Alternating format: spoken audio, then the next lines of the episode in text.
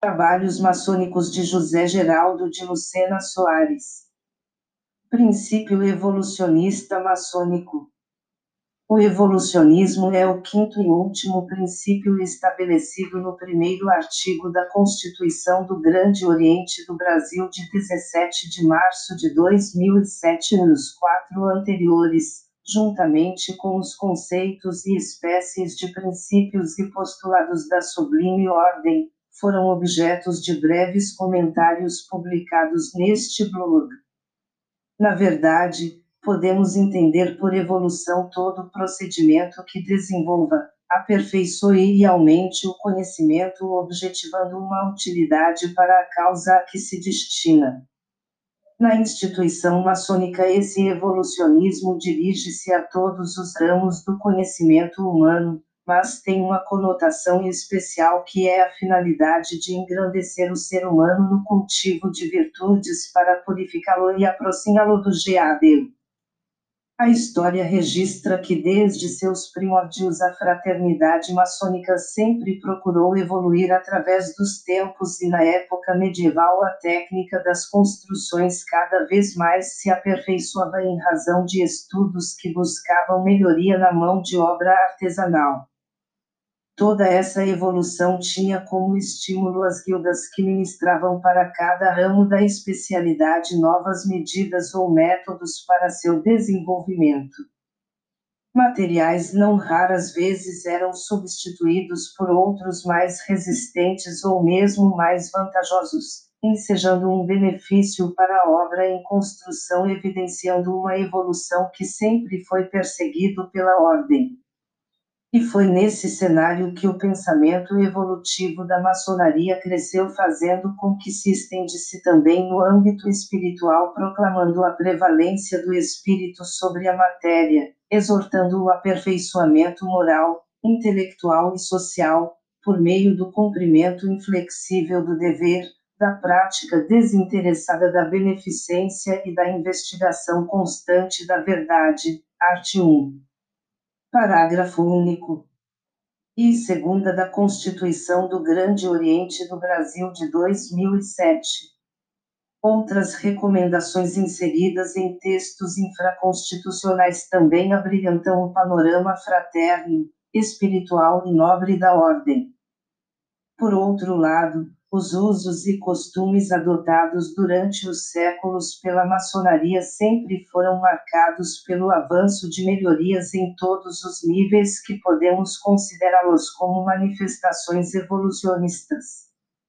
Os landmarks, que são compilações dessas regras de conduta ainda não escritas, trouxeram a sedimentação dos valores maçônicos e foram mais um marco desse desenvolvimento e aperfeiçoamento da ordem.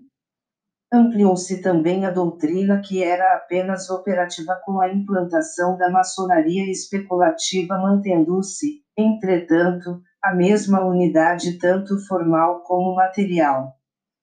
Assim é que o art. 24 do Código Landmarks de Mack dispõe textualmente da maçonaria especulativa como representação do evolucionismo de que estamos a tratar.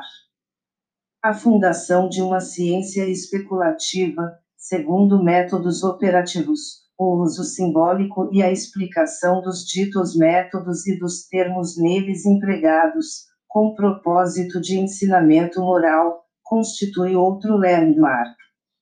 A preservação da lenda do Templo de Salomão é outro fundamento deste landmark, reza o referido art. 24 do Código Landmarks de Mack.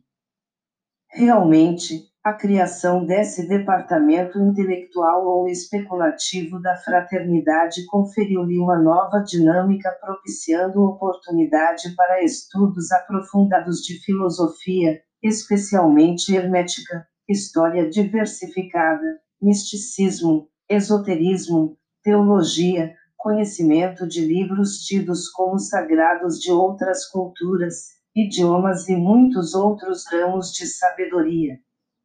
Sobre a maçonaria especulativa foi dito que o preceito citado, art. 24 do CLM, estabelece a maçonaria especulativa ou intelectual, mantendo, como não poderia deixar de fazê-lo, a maçonaria operativa ou primitiva, também conhecida como azul.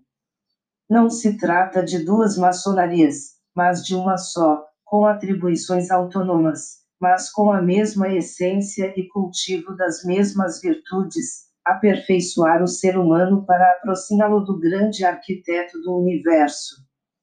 Código Marx de Mac anotado 2009 página 70/71 José Geraldo de Lucena Soares.